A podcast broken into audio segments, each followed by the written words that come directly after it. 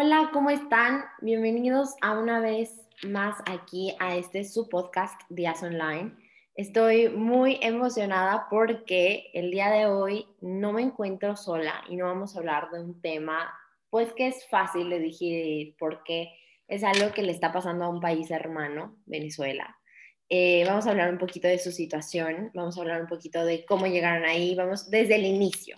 Eh, y no me encuentro sola, estoy con la venezolana más cool de todo el mundo, con la venezolana que nos puede decir todo, porque ella vivió todo lo que está pasando ahorita. No está en Venezuela, ahorita nos va a contar, pero nos puede contar todo, de hecho, porque pues obviamente le contaron cómo era antes de Hugo Chávez. Eh, estoy aquí con mi querida Camila Planas, que no sabes cómo te quiero. Bienvenida otra vez a tu casa. ¿Cómo estás, Camila? Hola, Norma, muy bien, eh, muy agradecida de estar nuevamente acá. De verdad, amo tu podcast, eh, me gusta lo que haces. Eh, pienso que eres una persona que le, sabe muchísimo esto del periodismo y que tienes una gran vocación para ello. Entonces, agradecida de estar acá y que me consideres eh, en esta alta estima que me tienes. Así que muchísimas gracias. Ay, muchas gracias, Camila. No, no, no, bienvenida este, otra vez. está bien padre que estés aquí. Tú también es increíble, no sabes cómo te admiro. Este, y, bueno, a ver, vamos a empezar porque Venezuela es un país que en lo personal me encanta. Es un país que tiene mucho y no tiene nada, podríamos ponerlo así. Y es un país que, que yo creo que lo hace su gente, porque la gente es muy resiliente, es muy fuerte, ¿no? Entonces, ¿cómo era antes de Hugo Chávez Venezuela, Camila? ¿Cómo fue esa? Mira, antes, antes de Hugo Chávez, Venezuela, bueno, cabe recalcar que yo tengo 19 años, a los 16 años salí de mi país, por lo tanto yo nunca he vivido en mi país un gobierno diferente al de Hugo Chávez o un partido distinto al PSV.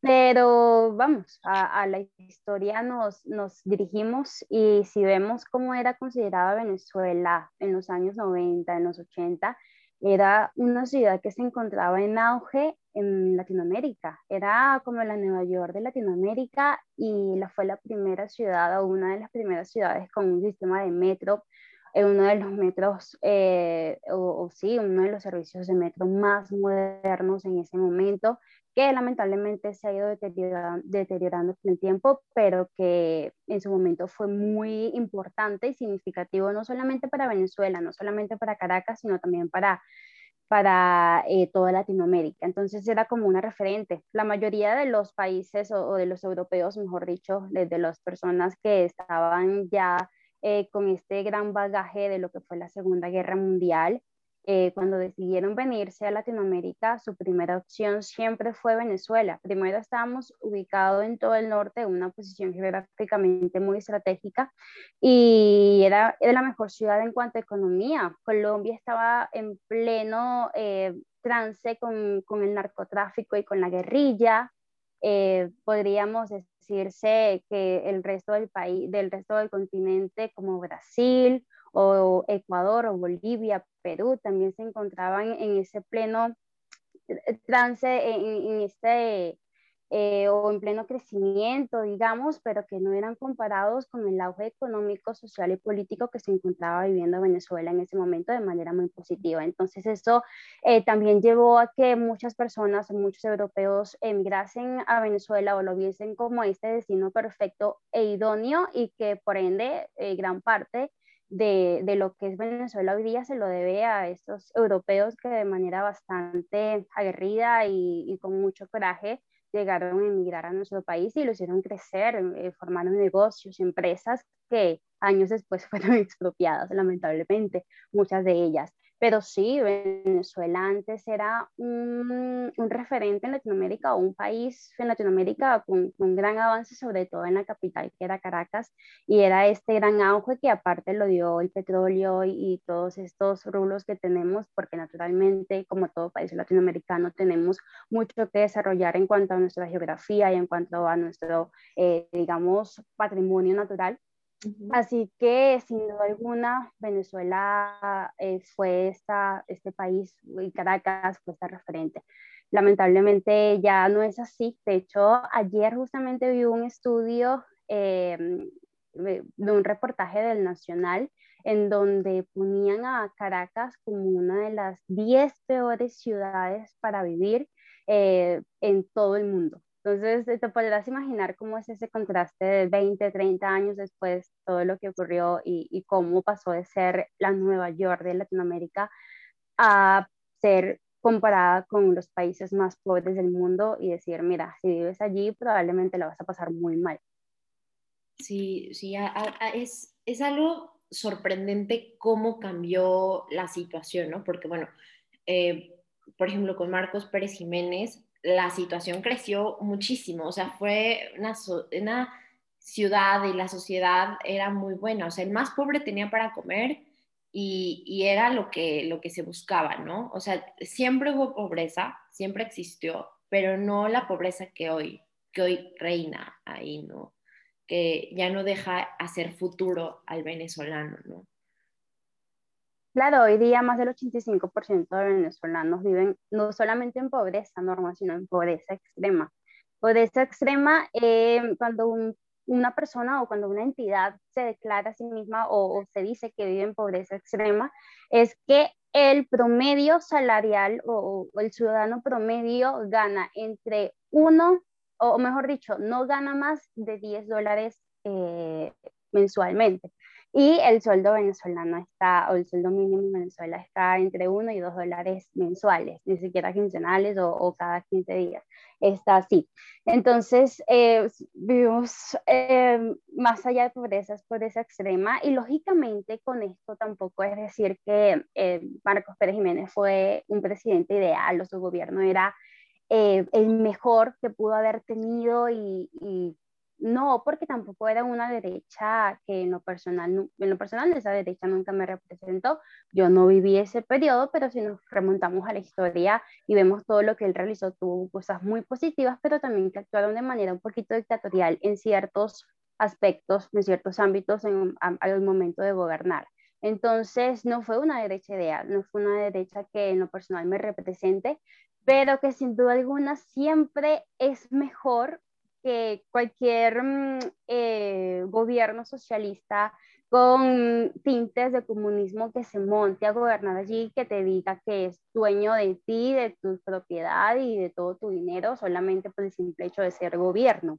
Entonces, sin duda alguna, fue muchísimo mejor que eh, pues sí, diametralmente mejor que cualquier gobierno que nos pudo haber proporcionado Hugo Chávez o el Partido Socialista Unido de Venezuela, pero eh, que sin duda alguna tampoco fue una derecha ideal. Entonces, como no fue una derecha ideal, la gente también estaba cansada porque también tuvo sus errores. La gente también en algún momento llegó cierto hartazgo social en donde se vieron en la necesidad de propiciar o promover a este Mesías llamado Hugo Chávez en, a finales del siglo pasado, principios de este siglo, entonces, sí, yo pienso que ninguna, nadie es capaz de montar a un gobierno de izquierda como una mala derecha. O sea, una mala derecha te puede montar cualquier gobierno zurdo que tú quieras, así sea el peor, así sea la persona más ignorante en cuanto a política y economía como Castillo, una mala derecha es capaz de montarlo allí. Por eso yo pienso que si no,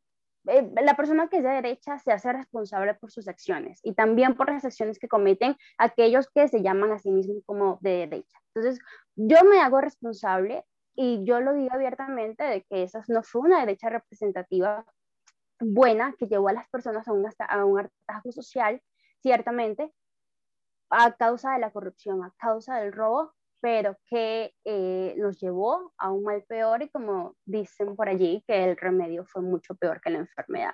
Entonces hay que admitir, hay que decir que no fue, no fue bueno, pero que eso nos llevó a algo peor, que fue, digamos, eh, este socialismo eh, con tintes de comunismo que hay hoy día en mi país. Ok. Oye, Cam, y por ejemplo, hablando de, de, Marcos Pérez Jiménez, quiero tocar mucho el punto de Marcos Pérez Jiménez porque tú pones en el buscador ¿quién es el mejor o quién fue el mejor presidente de Venezuela? Y te sale Marcos Pérez Jiménez.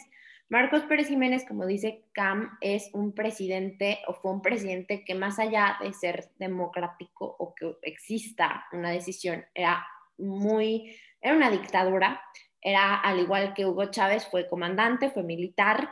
Este, entonces, bueno, por, por ese lado tenemos ahí un, un puntito, ¿no? Y sí, hubo violaciones a todos los derechos humanos o a gran parte de derechos humanos, pero una cosa que hay que reconocer sin duda alguna es que la infraestructura de Venezuela subió gracias a él, ¿no? O sea, la carretera La Guaira, eh, Caracas-La Guaira, que, que, es un dicho muy popular, tú cómo sabes que La Guaira está lejos, ahorita nos vas a contestar, Camila, y, y esa carretera donde te permitía llegar en una hora y media a la playa, el, el, Hotel Humboldt y el teleférico del hotel este que te permitía estar en una hora en, el, en la otra costa, ¿no? De, de en, en, la costa, pues. O sea, mucha de la infraestructura que tiene estas torres gemelas, o sea, es gracias a este gobierno, ¿no? Entonces, qué bueno que lo reconozcas como, como bueno, ¿no, Camila? Claro, por supuesto. De hecho, eh, en los tiempos de Pérez Jiménez, eh, siempre ese tipo de trabajos o de infraestructura lo solían hacer los presos, porque pues, él decía que va a ser un preso allí comiendo de, los impuestos de los demás, mientras que es un mantenido, mejor vamos a ponerlo a producir como un trabajador más bajo ciertos eh, parámetros que lo hacen diferente al trabajador que se encuentra libre, evidentemente.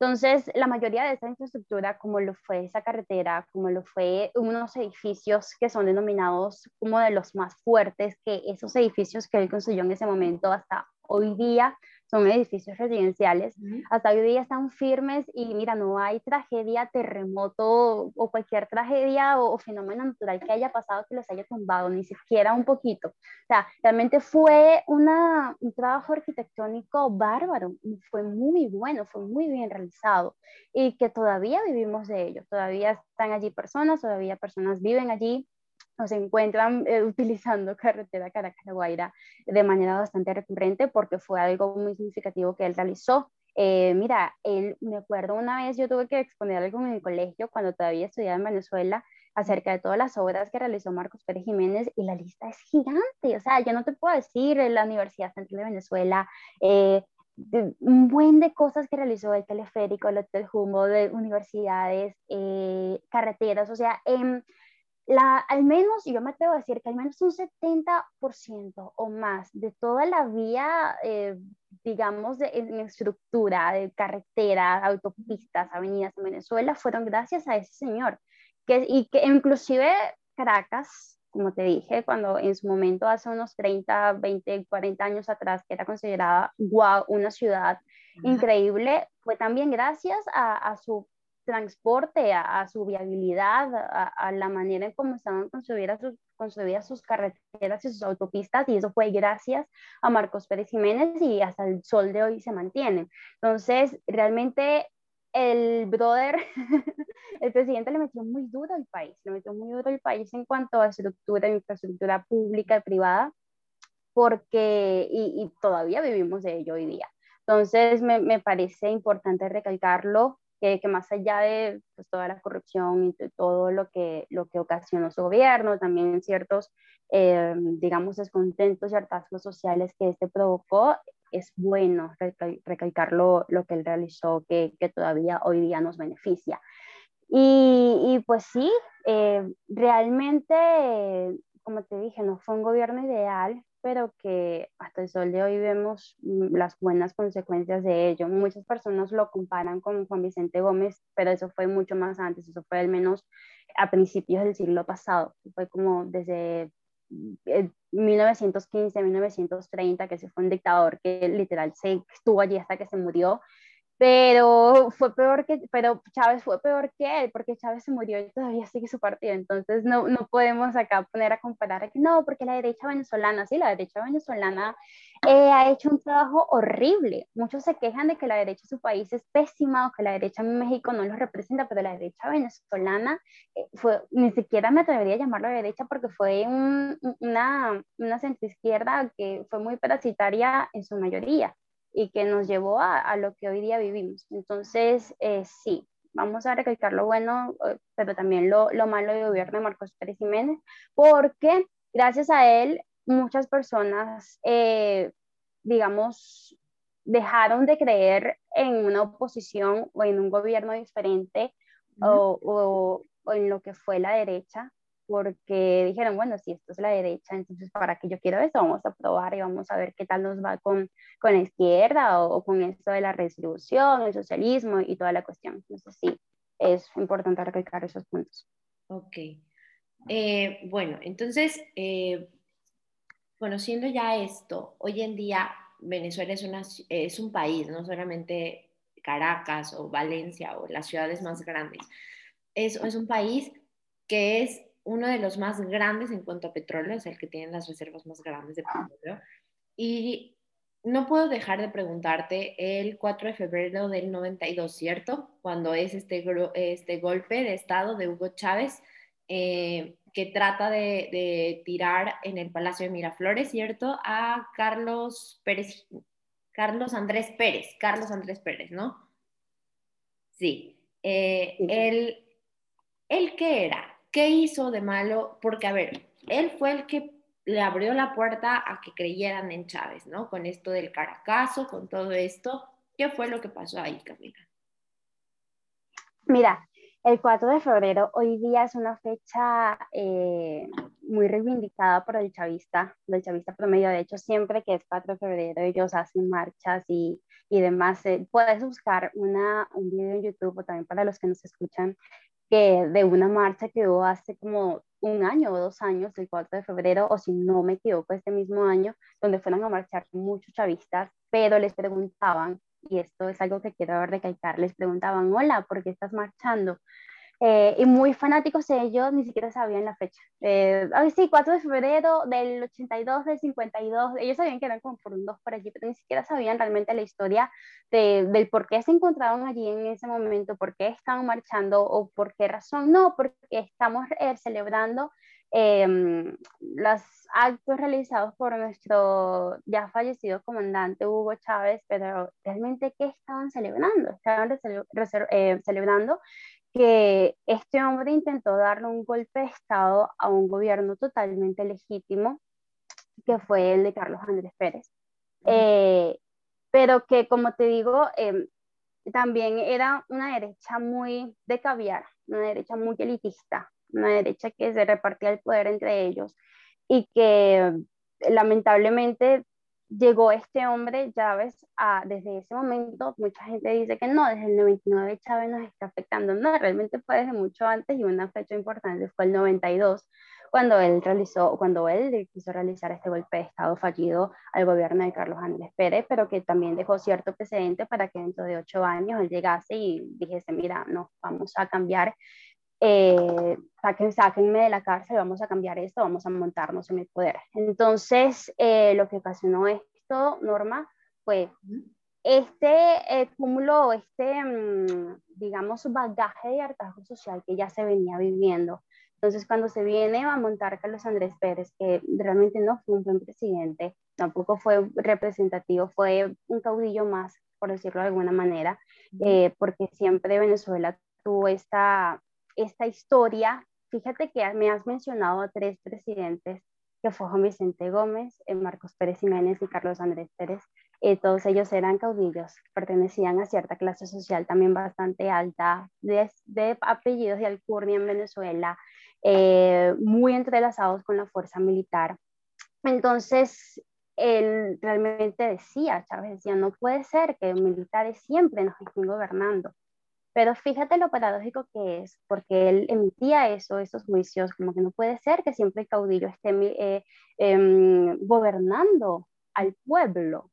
Pero luego él se montó en el, año, en el año 99 y a partir de ese año él no solamente eh, como, como también un militar, sino que politizó y nacionalizó las Fuerzas Armadas. Y tú, y yo sabemos lo grave, lo grave que es nacionalizar esto, porque son poderes que deben estar totalmente em, desvinculados del gobierno nacional, porque la Fuerza Armada no le sirve al gobierno nacional, la Fuerza Armada le sirve al pueblo, le sirve al venezolano, le sirve al mexicano, respectivamente, de su país.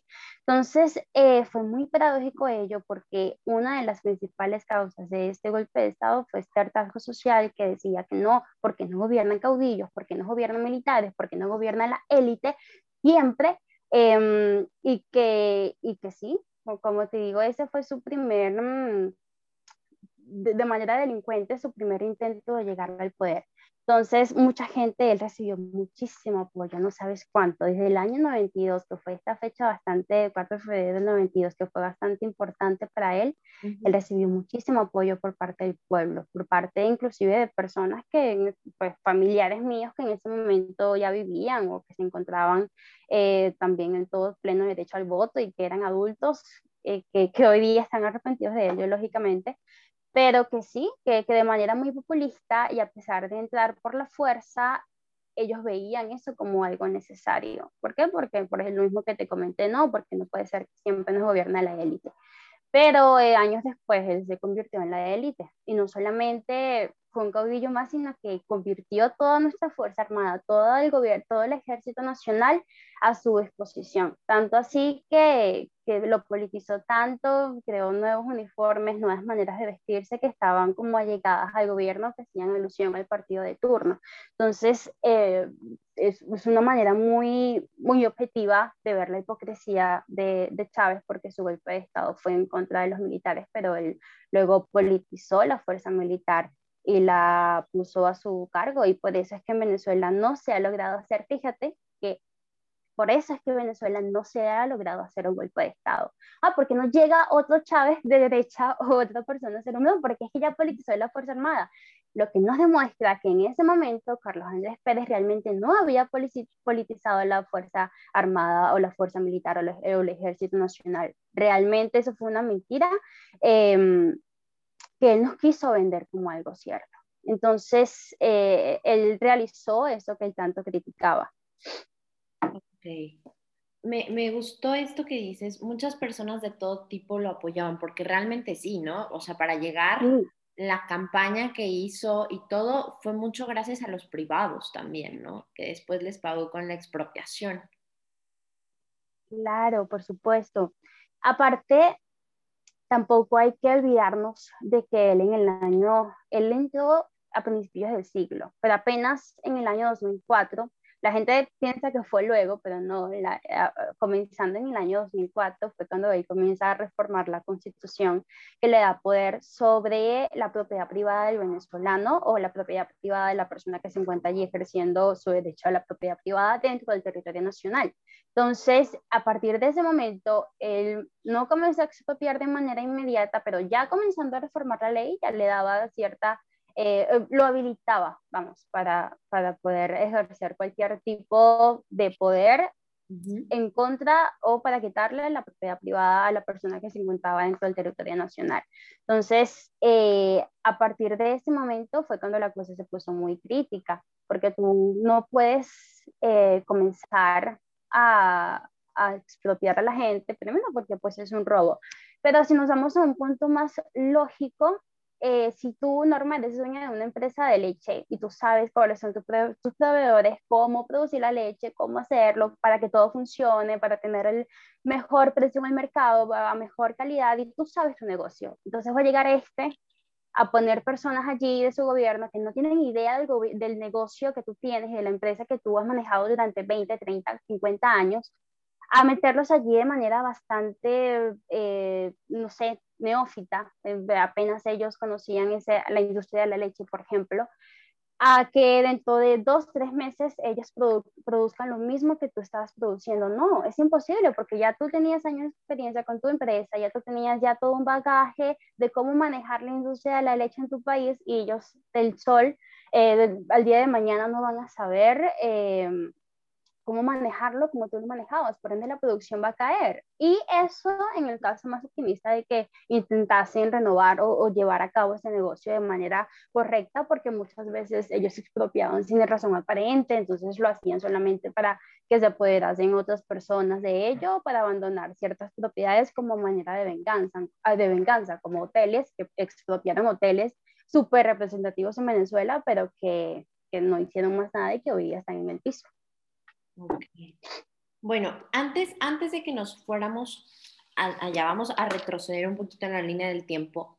En el momento en el que Chávez eh, llega al poder y no le va mal, o sea, a Chávez no le va mal en el poder, ¿no? O sea, Chávez llega, el petróleo sube, como que todo se alinea y todos dicen, no, sí, bravo, Chávez fue genial, porque aparte empieza a dar bolsas, empieza a dar subsidios, empieza a dar comida, empieza a hacer programas sociales y todo iba bien gracias al petróleo, porque puso todo en el petróleo. ¿Cómo fueron los primeros años que fueron de auge para Chávez? Mira, fueron geniales, la verdad. Y mucha gente dice que desde eh, que como fueron geniales, no saben por qué o de qué nos fijamos nosotros. Pero es que realmente cuando tú sacas a la plata todo, te le sacas la plata del bolsillo al empresario y la empiezas a repartir, evidentemente va a haber bonanza, va a haber riqueza y van a haber números eh, que económicamente van a crecer, pero de una manera bastante inorgánica o inflada.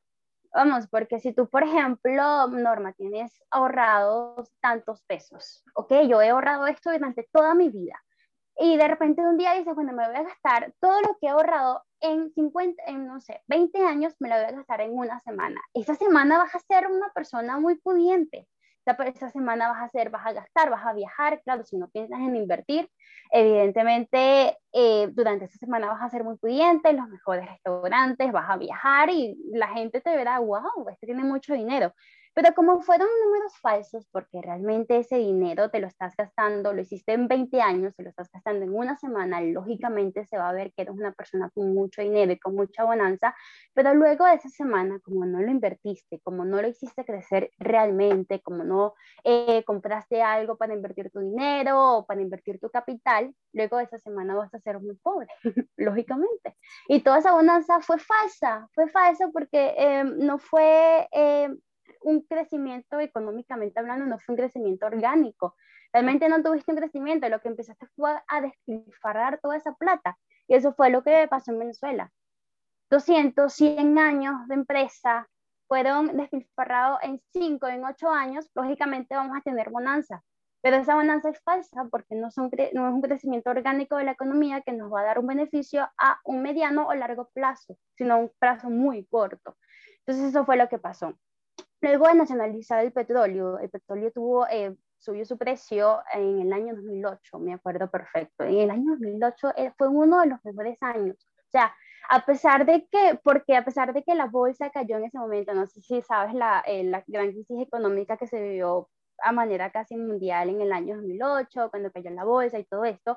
Venezuela no, porque Venezuela como dependía del petróleo, el precio del petróleo subió eh, por ende, la, economía se vio muy beneficiada de manera bastante inorgánica. Eh, el dólar bajó muchísimo en Venezuela, por lo mismo que te estoy comentando.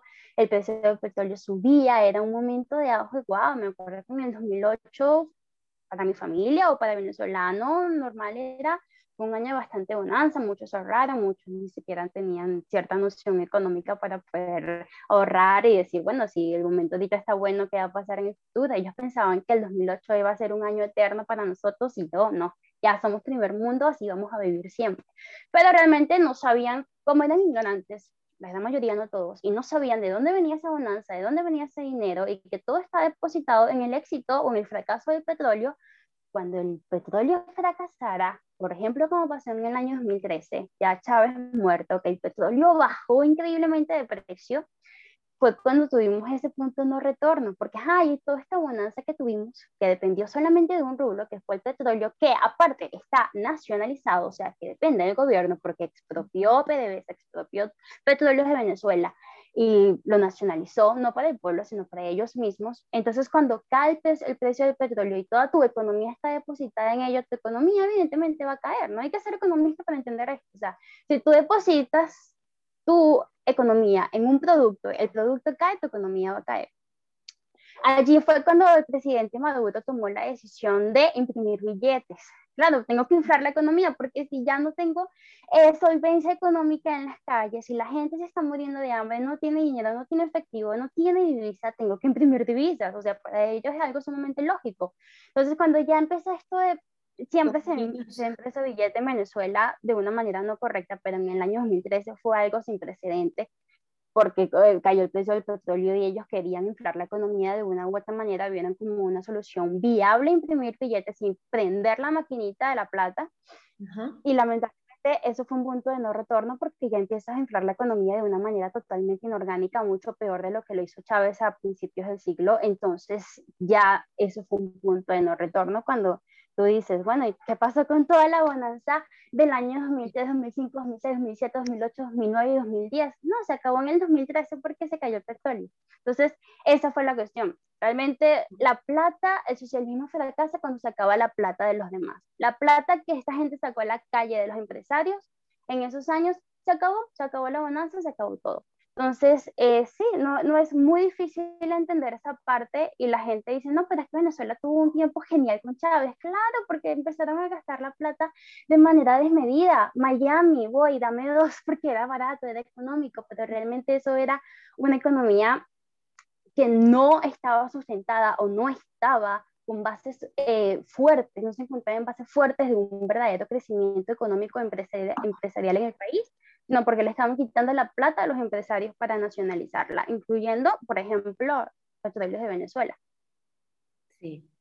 Eh, bueno, cuando expropia PDVSA, eh, Hugo Chávez, ¿qué pasa en ese momento? Cuando expropia, cuando mete a la gente que él quería y ya no hay los que necesitaban o los que tendrían que estar ahí para que siguiera funcionando. ¿Qué pasa ahí en ese momento? Una gran celebración. La gente celebró muchísimo.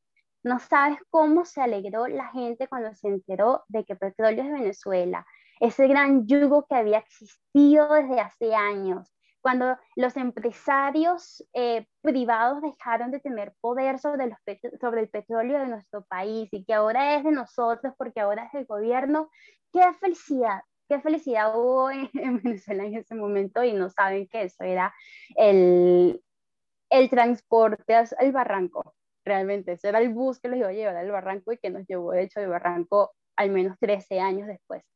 Entonces, eh, sí, la gente se alegró muchísimo. La gente piensa, no, cuando lógicamente los empresarios y la gente inteligente que sabe lo que significa expropiar un, un tan importante para un país o nacionalizarlo, sabe lo que eso representa, pero la mayoría no lo sabía. La mayoría, porque eso se vendió, expropiar petróleo de Venezuela, fue como, no, ahora el petróleo sí es del venezolano.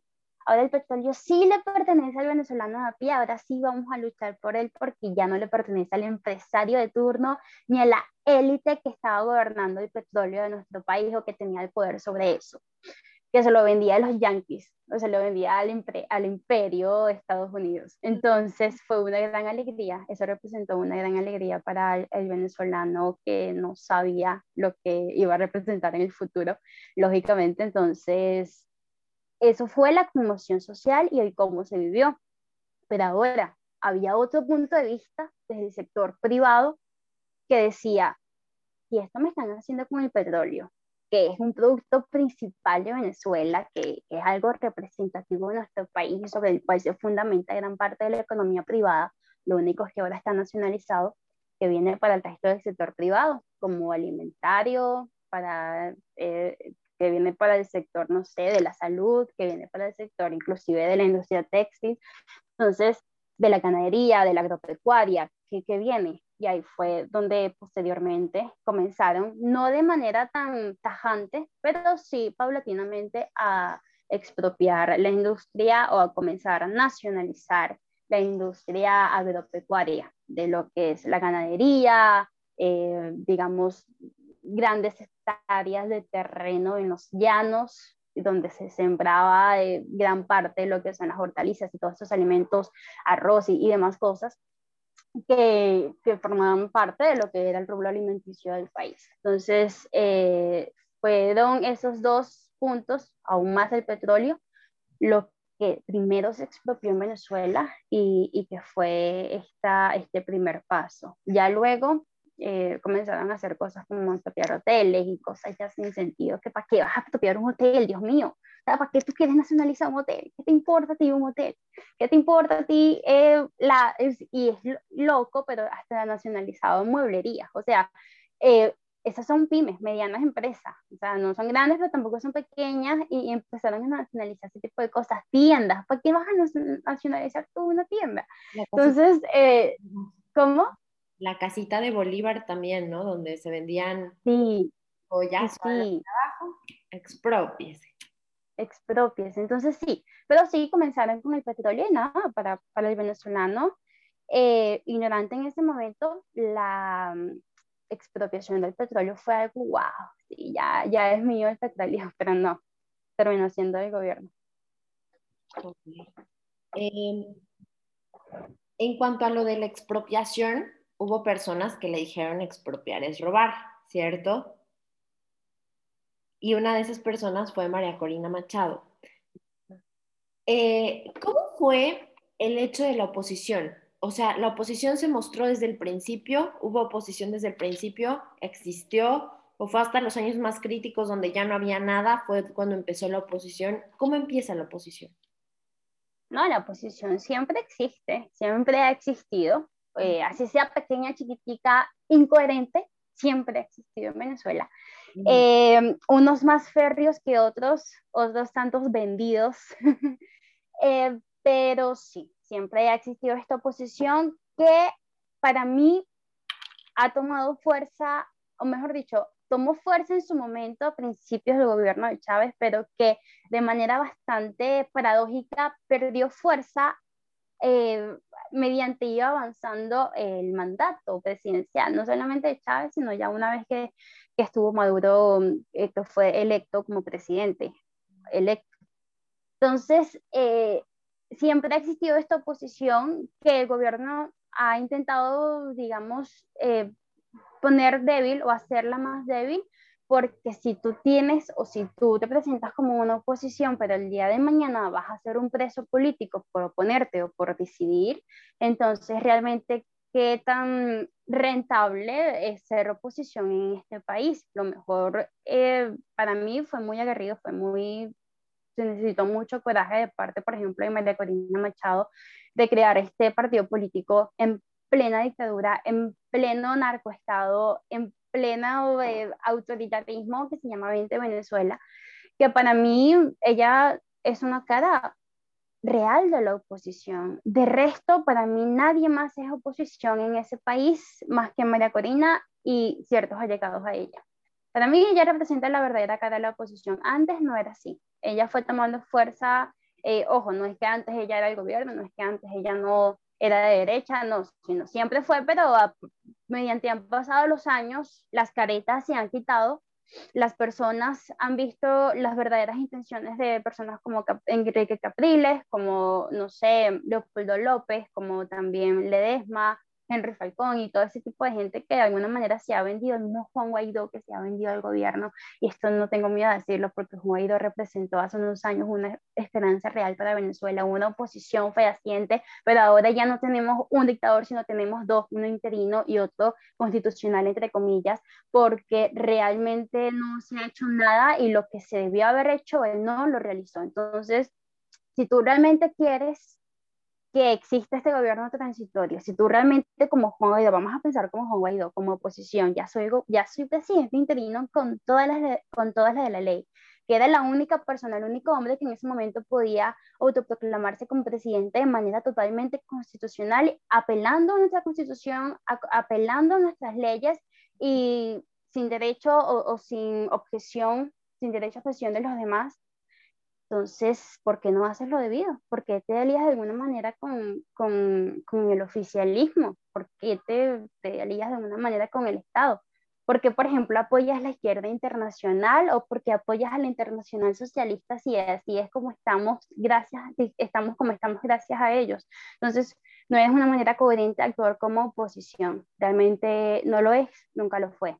La oposición en Venezuela eh, siempre fue electa o votada por el empresario, por, por la persona que sabía que si el día de mañana lo expropiaban perdía todo su patrimonio, o por la persona de bien que, que sabía y tenía noción de que si el día de mañana expropiaban más empresas se iba a quedar sin trabajo porque el Estado no genera ningún tipo de divisa de riqueza ni de dinero porque el Estado vive de la empresa, si la empresa no hay, Estado no hay y, su, y país tampoco. Entonces la persona que pensaba así siempre apelaba a la oposición, pero si no tenemos, nunca tuvimos una oposición fuerte, y menos a, partir o menos mientras iban transcurriendo los años, porque cierta líder era o político, entonces no podíamos fundamentarnos sobre una posición real. Aparte, mira, Norma, los primeros ocho años de Chávez era inútil o inclusive estéril ser oposición, porque el apoyo popular era demasiado. El apoyo popular era muchísimo. Eh, realmente muchos dicen que, que sí, en Venezuela hubo fraude electoral y, yo no tengo duda de ello, pero yo no creo que en los primeros ocho años en Venezuela haya habido algún tipo de fraude electoral al momento de que estaba Chávez con tanto auge y sí, tenían personas que, que no lo querían, que lo odiaban, gente que detestaba a Chávez desde siempre, pero, pero su, su, su poder y, su manera de gobernar realmente fue algo que el venezolano promedio apoyó muchísimo. Yo me atrevería a decir que inclusive en medianos empresarios o empresarios pequeños eh, fueron en pos de Chávez. Entonces, una oposición en ese momento era estéril y ya luego una oposición al momento de, de, Maduro, por ejemplo, que ya era algo más férreo, más autoritario aún, era peligroso. Entonces, en cierto punto era estéril y ahora es peligroso. Entonces, realmente, ¿en qué momento vamos a tener una real oposición? Ok. Me voy a ir con la oposición fue electa por el empresario o bien por la gente de bien. Y esto, para el pueblo de, de Venezuela, para los venezolanos, esto era malo porque Chávez se dedicó siempre a utilizar a Dios a su conveniencia como es que el empresario, el rico, el que tiene dinero es malo, el que tiene dinero no se va al cielo, se va al infierno. Eh, siempre, de hecho pueden buscarlos en YouTube, si no, y pueden ver todas las cosas que decía que, por ejemplo, ser rico era malo, que ser rico era inhumano. Entonces, mucha gente decía, ser rico era, inhumano. Entonces, si el empresario, que era el rico, ponía en la oposición, pues la gente no lo quería, ¿no? Sí.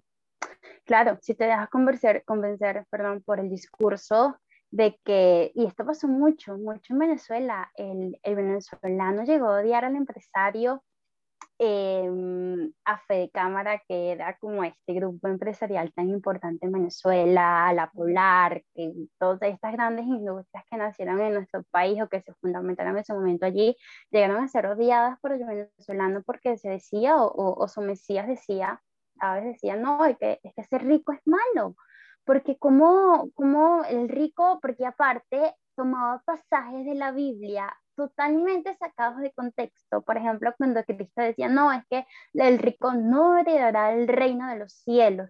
Pero realmente sabemos que hay todo un contexto detrás de ello, que habla del rico que es avaricioso, que es codicioso, que solamente vive por su riqueza, pero sabemos que no toda persona que es rica, o mejor dicho, no toda persona que es empresaria es rica. El, el empresario eh, trata de solventar primero una necesidad económica personal o familiar para luego poder solventar una necesidad económica mediante un producto eh, a través de la generación de empleo y, que promueve cierto crecimiento de la economía. Entonces, realmente ser empresario no, no es automáticamente ser rico, ser rico y ser rico no es ser malo. Entonces, si vendió este falso paradigma de que todo pobre era bueno, todo rico es malo, cuando realmente sabemos que no es así, que la, la, la dignidad de una persona mucho más allá de lo que éste posea o no posea en, en términos monetarios, económicos o, o, muebles e inmuebles. Entonces, sí, eh, claro, si pones este pueblo y este antipueblo que pelean y luchan eh, uno en contra del otro, porque entonces si el rico, si el pobre odiaba al rico, el rico también tenía cierto resentimiento en contra del pobre, porque tú como pobre me estás poniendo un tipo aquí que me va a afectar a mí, por ende es un juego de poder en el cual hay cierto resentimiento hacia el que te ataca, hacia el que está actuando en tu contra, seas pobre o seas rico. Entonces sí creo esta, esta falsa, eh, el paradigma de que el rico siempre iba a ser una persona mala o el, que el empresario siempre es una persona explotadora y que para nada va a ir en pos del pueblo. Entonces, ¿sabe? Esto, esto es un discurso muy típico en Latinoamérica que no tengo por qué hacer énfasis en ello porque todos los latinoamericanos en algún momento hemos vivido, hemos escuchado, hemos palpado este discurso que nos tienen desde principios del siglo de que no, de que el empresario te odia y es malo el empresario no crea empleo, el empresario te usa para crear su empresa, entonces si te, crean una teoría económica que yo no sé de dónde la sacan, en estos días me dijeron en Twitter de que no, es que el empresario realmente no crea empleo, sino es el, eh, el empleado el que crea la empresa, pero ya va, ¿quién fue el que tomó el primer paso de crear una empresa para necesitar a gente que trabaje para él? O sea, realmente se, se van por una teoría económica eh, basado en el resentimiento que no va a llevar a ningún tipo de avance y que Venezuela es una viva prueba de ello.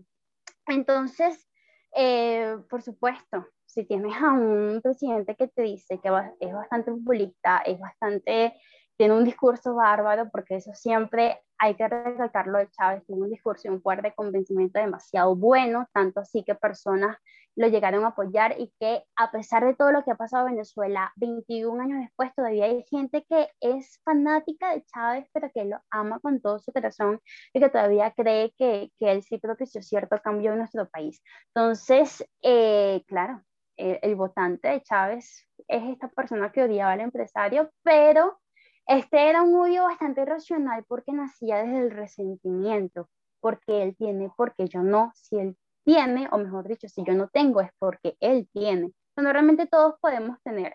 Entonces, no, no existe ningún tipo de barrera de que me impida a Camila Planas, por ejemplo, no le impide para nada que Norma sea millonaria y eso no me tiene a mí por qué retrasar o por qué formar un impedimento cuando ni siquiera, por ejemplo, nos conocemos o nos hemos cruzado eh, de manera directa o no hay ningún tipo de rivalidad. Entonces, ¿qué tiene que ver que el rico sea rico como el pobre sea el pobre cuando no hay ningún tipo de barrera que exista para alcanzar cierta riqueza? Ahora sí hay una barrera. Ahora el rico en Venezuela es el del gobierno, una persona que está eh, enchufada, que está conectada de alguna manera con el Estado y que se ha visto beneficiado en sobremanera de la riqueza de Venezuela a través del gobierno nacional y que es rica gracias a ello y no gracias a su trabajo.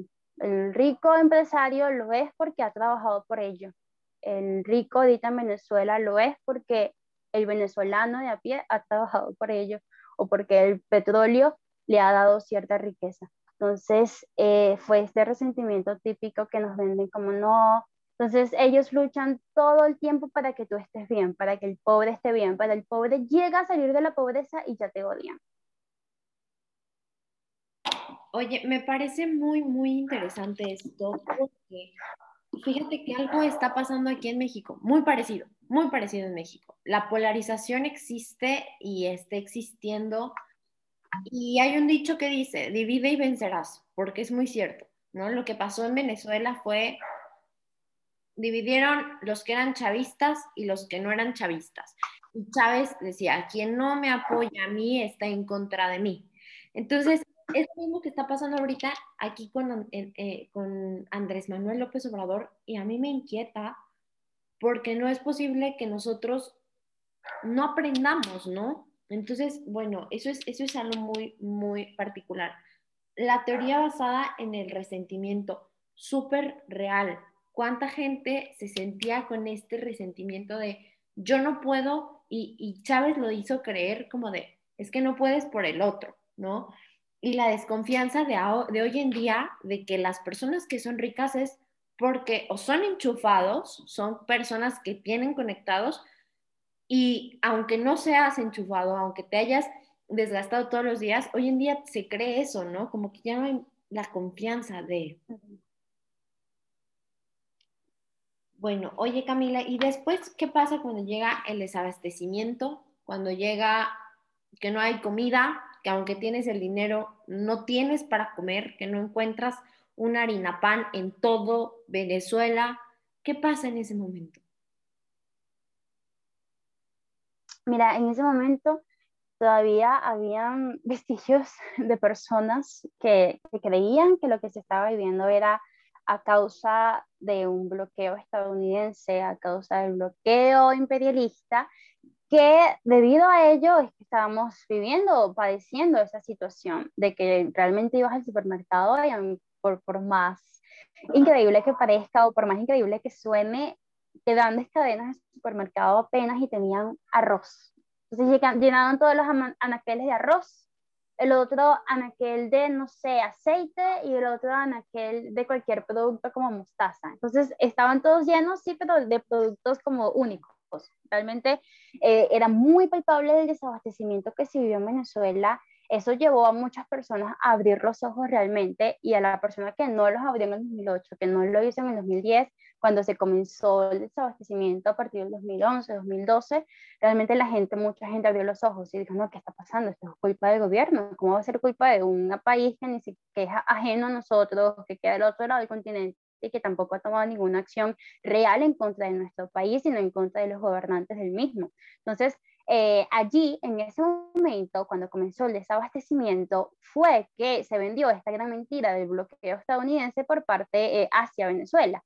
Entonces, muchos abrieron los ojos, pero muchos se decidieron eh, dejando engañar de que lo que estaba pasando no era ni culpa de Chávez, ni culpa de su mala, pésima, nefasta administración, sino a causa del bloqueo estadounidense. A ver, vamos a ver lo que pasó realmente. Eh, realmente lo que ocurrió en cuanto al bloqueo que, que se hizo muy popular eso fue que eh, Estados Unidos bloqueó los activos, las cuentas de los gobernantes de Venezuela. O sea, no fue que fue un bloqueo del país, fue un bloqueo a los gobernantes del país. Entonces, eso no tenía por qué contribuir o por qué afectar de ninguna manera la economía interna del país. Ya la economía interna estaba muerta, pero no al bloqueo, sino gracias al gobierno o debido al gobierno. Entonces, eh, sí, cuando comenzó este desabastecimiento realmente fue un gran hartazgo social que creó la gente y más allá de, de eso fue desesperación. La gente ya se comenzó a padecer hambre, ya, la gente se comenzó a acostar sin comer, ya la gente comenzó a ir a trabajar sin tener comida. Muchos, como tú lo acabas de comentar, tenían dinero, sí, tenían dinero en su bolsillo, personas o familiares que vivían en el, en exterior le mandaban dinero y hacer la conversión era mm, bastante representativa la cantidad, pero ¿de qué te sirve tener plata si no hay nada? Entonces allí, eh, antes de eso, antes del desabastecimiento, eh, siguiendo cierta línea de tiempo, se comenzó a subir los precios de los productos, porque evidentemente había muchísima demanda, pero no había oferta, porque si ya mataste en el 2004 todo lo que era la infraestructura alimentaria del país, todo lo que era la empresa agropecuaria, todo lo que significaba alimentación interna, si ya las personas que te eh, exportaban alimentos ya no querían eh, crear empresa en Venezuela porque sabían que los iban a expropiar, lógicamente la producción nacional, mejor dicho, la alimentación nacional se reduce a la producción nacional. Si no hay producción nacional ni tampoco de afuera, nos vamos a morir de hambre. Hay mucha demanda porque todo el mundo quiere comer, pero hay poca oferta, lo cual genera una subida súbita de precios, o sea, de, los alimentos. Subieron demasiado los alimentos. La canasta básica era incomprable. La gente apenas se podía comprar eh, cosas y, y, el que tenía, entonces eh, era esta, comenzó nuevamente esta lucha de que el que tenía era malo para con el que no tenía, porque el que tenía compraba el que no tenía no podía comprar. Entonces se comenzó esta implementación de precios justos por decreto, en donde cada alimento, conforme el gobierno nacional, tenía un precio. A ver, cuando tú le pones un precio a un producto que no te cuesta ese producto, por ejemplo, si este vaso me cuesta 10 dólares producirlo, eh, yo voy a tener cierto margen de ganancia, lo voy a poner en el mercado en 15 dólares el, vaso, pero el gobierno me dice, no, este vaso tiene que estar en 5 dólares. Yo dejo de producir vasos porque yo no voy a permitir de que mi empresa esté en números rojos a causa de un precio impuesto que debe tener un producto cuando este producto no me cuesta eso. Entonces ya se baja aún más la producción y allí es donde comienza el desabastecimiento realmente. Entonces el, el desabastecimiento comienza con esta implementación de un precio justo por decreto. Eh, entonces ahí es cuando la gente sigue teniendo dinero, pero ya no hay producción, ni siquiera nacional, lo poco que, que, se exporta es incomprable y por ende em, la gente no tiene nada que comprar en los anaqueles del supermercado de la esquina o, o, inclusive de la cadena grande de supermercados venezolana. Entonces, eh, allí comienza todo eso y, y, la gente ve las consecuencias. De hecho, ese fue el primer pico alto de migración que tuvimos, que fue a principios del 2012.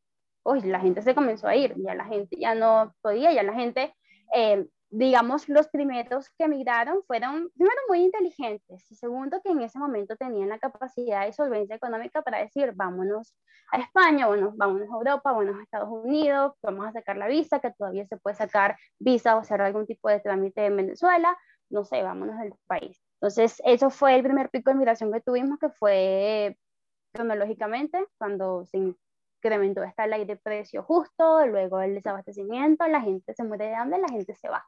Eh, hay veces que la gente dice, no, es que tienen que luchar por su país. Amigo, yo no voy a luchar por un país cuando ni siquiera tengo para darle comer a mis hijos. Mejor me voy a ir porque yo amo mi país, pero primero es que mi familia. O sea, yo no voy a... Es una lucha estéril aparte. Eh, el venezolano que se queda es tan digno como el venezolano que se va. Realmente no hay ningún tipo de traición a nada, la gente subsiste como puede subsistir y si no puede, pues tiene que tomar la decisión que debe tomar. Y entonces, pues sí, esa fue más o menos una línea de, de cómo comenzó el desabastecimiento, que fue a partir de la implementación de un precio justo por decreto a partir del gobierno nacional.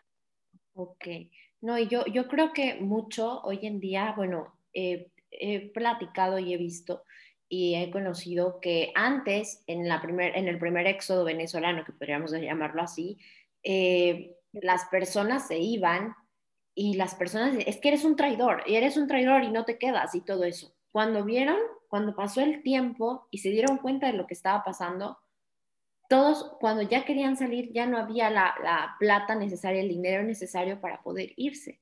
Entonces, ahora, bueno, por lo menos pude salir, ¿no? O qué bueno que por lo menos pudiste salir de este país, aquí la estamos pasando mal. Entonces, ya existe esa comprensión del por qué me voy, del por qué estoy aquí, de que lucho por mi país, de que no significa que no quiera mi patria, pero, pero no puedo vivir aquí, ¿no? Entonces, es algo muy interesante cómo, cómo fue todo el cambio, ¿no? De Venezuela.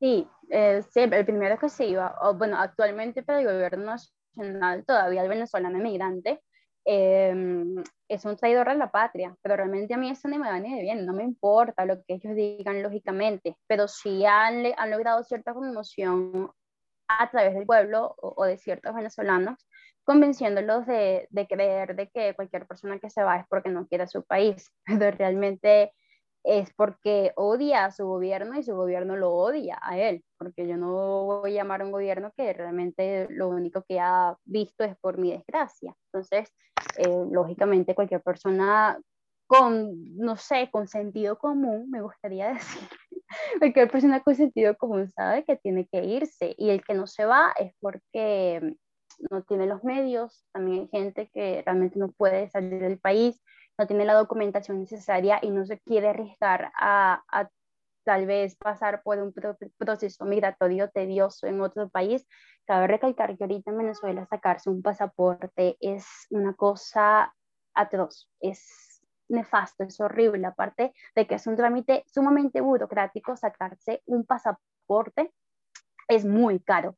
Claro, el gobierno sabe que el venezolano que hoy día se saca pasaporte no es porque quiere ir a Miami, porque no puede ir a Miami, es porque quiere tal vez ir a Miami para salir del país y para emigrar a Miami o para emigrar a cualquier país, a Colombia, Ecuador, a Brasil, a cualquier país que le salga. Entonces, eh, ya se sabe que, quiere sacar un pasaporte porque quiere largarse de allí. Entonces, se ponen muchísimas trabas, lo cual es un trámite bastante burocrático, muy, con mucha corrupción de por medio y muy caro ahorita sacarse un pasaporte cuesta entre 500 y 1000 dólares. Eh, y el venezolano, exacto, y el venezolano promedio gana de 1 a 2 dólares mensuales. ¿Cuánto tienes que trabajar para sacarte un pasaporte? Y si ser posible eso, eh, cuánto dura para que te lo den, cuáles son los trámites que hay que hacer. Entonces sí, es muy, ya estas instituciones han muerto o, las han matado, me gusta decir eso. Entonces, eh, sí, ya también existió al principio cierto estigma hacia el venezolano que emigraba, pero eso fue hace unos, no sé, 8, 9, 10 años, que el venezolano que decidía emigrar se decía, no, es un traidor a la patria, realmente no ama su país, pero conforme fueron pasando, pasando los años, nos han dado la razón, nos han dado la razón porque ya en Venezuela no se puede vivir. Entonces tú ves, por ejemplo, hace unas dos semanas estaba viendo un video de una persona que fue, de una señora que fue entrevistada en las calles de Caracas, que es realmente chavista, y la persona y la señora decía, no, yo vivo aquí bien, genial. Entonces la periodista le pregunta, y cuéntame, ¿para qué te alcanza el sueldo mínimo? Para todo, o sea, como tratando de esquivar la pregunta, para todo, ¿y qué compra usted con un sueldo mínimo? Cosas. ¿Y qué cosas? Eh, tomate, bueno, pero el tomate cuesta, no sé qué precio le dijo, el tomate cuesta 60 mil 60 bolívares y el sueldo mínimo está en 100 mil. ¿Cómo hace usted para comprar un kilo de tomate, no sé, semanalmente? No, se compra un poquito. ¿Y carne cómo hace para.? No, yo no como carne. Entonces se van por una tangente increíble y de verdad lo que te estoy diciendo es totalmente cierto. De hecho, puedo enviarla la, la, entrevista por acá, o si alguien nos está escuchando que le interese, búsquela, que es muy fácil eh, encontrarlo en YouTube y nos hace ver solamente la ignorancia que hizo o que le vendió Chávez al venezolano que, que se creyó todo el cuento y que hasta el sol de hoy todavía se lo cree. Ok.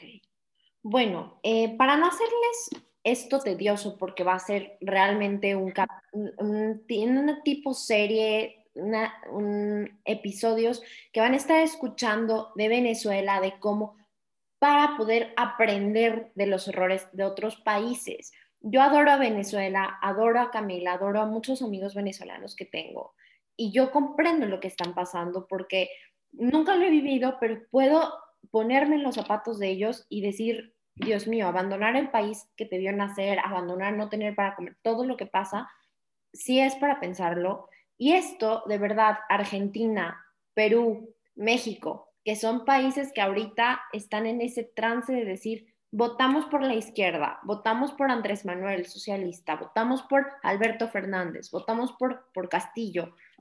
De verdad aprendamos de esto para que no nos pase lo mismo, ¿no? Porque si no es una crónica de una tragedia anunciada, ¿no? O sea, no, no creo que porque seamos México nos vaya a tocar diferente o porque seamos Perú nos va a tocar diferente, no, no va, va a pasar lo mismo, ¿no? Entonces, Camila, le vamos a dejar aquí y en el próximo episodio vamos a tocar temas, ¿qué te parece?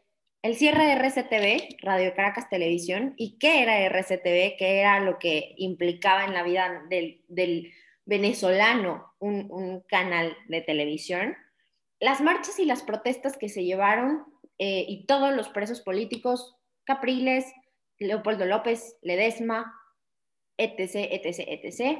La economía venezolana, que no se preocupen, no les vamos a dar clases de economía, solamente saber qué es eso del bolívar soberano y el bolívar fuerte y el bolívar débil y ahorita el cono monetario del millón de, de bolívares, todo eso que no, que es muy raro.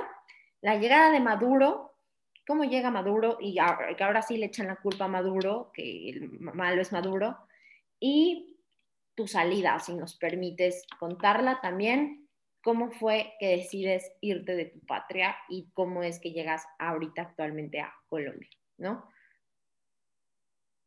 Genial, perfecto. Ah, totalmente de acuerdo con, con los temas propuestos, me parecen perfectos e idóneos propicios, vamos. Entonces, eh, feliz de comenzar esta serie contigo y, poder darte con toda y, acusar de alguna manera eh, todo lo que ha ocurrido en Venezuela y que también otros países aprendan de nuestros errores. Claro.